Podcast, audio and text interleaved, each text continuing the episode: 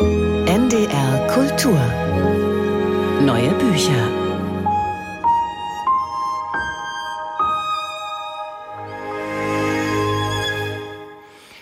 Am 3. Juni vor 100 Jahren starb Franz Kafka im Alter von 40 Jahren. Grund für viele Verlage, den Schriftsteller und seine Werke näher zu beleuchten.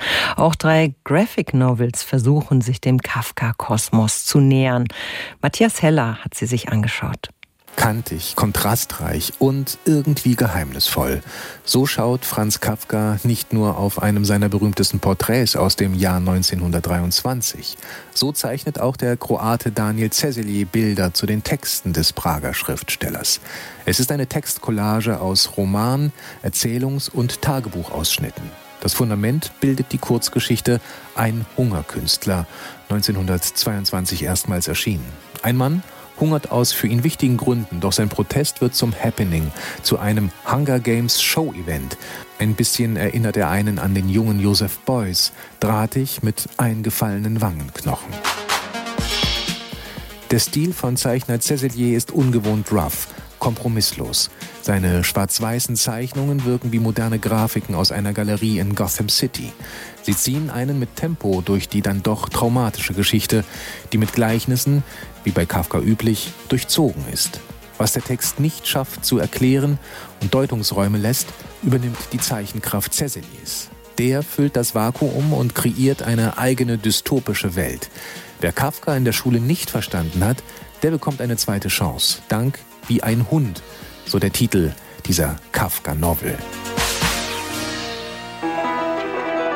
Ich lege mich auf die Couch und denke nach.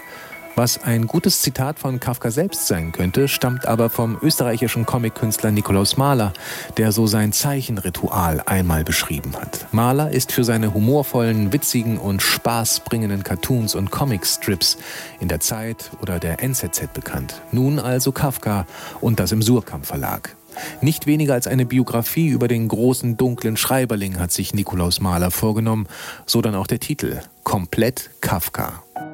Herausgekommen ist ein kleines Büchlein, weit entfernt allerdings von einer Graphic Novel oder einem Comic. Darin die typisch reduziert skizzenhaften Cartoonbilder von Maler, die zwischen mal kurzen, mal längeren Textblöcken eingemauert sind. Prosa trifft Comic oder grafische Topographiewüste trifft auf rahmenlose Cartoons. Was gestalterisch zu kurz kommt, ist inhaltlich sehr unterhaltsam. In der Summe ist Komplett Kafka ein humorvolles Biografiechen mit Schmunzeleinheiten, passend für eine Bahnfahrt zwischen Kiel und Hannover.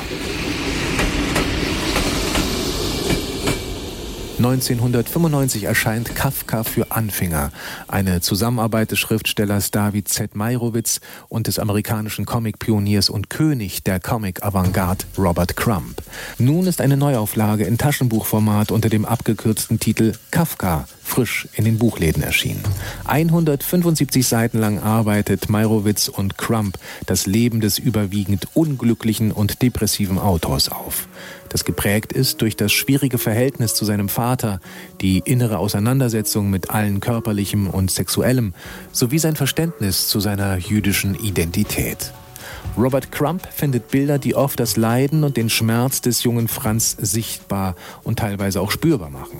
Detailreiche Bilder, die oft keine Weißräume haben und so schwerer wirken als übliche Comicstrips. Hier verschmelzen Textblöcke mit den Zeichnungen zu einer organischen Einheit. Ein Klassiker, der auch noch knapp 30 Jahre nach Erscheinen nichts an Kraft und Bedeutung verloren hat und so das Verständnis für Kafka heute noch wach hält.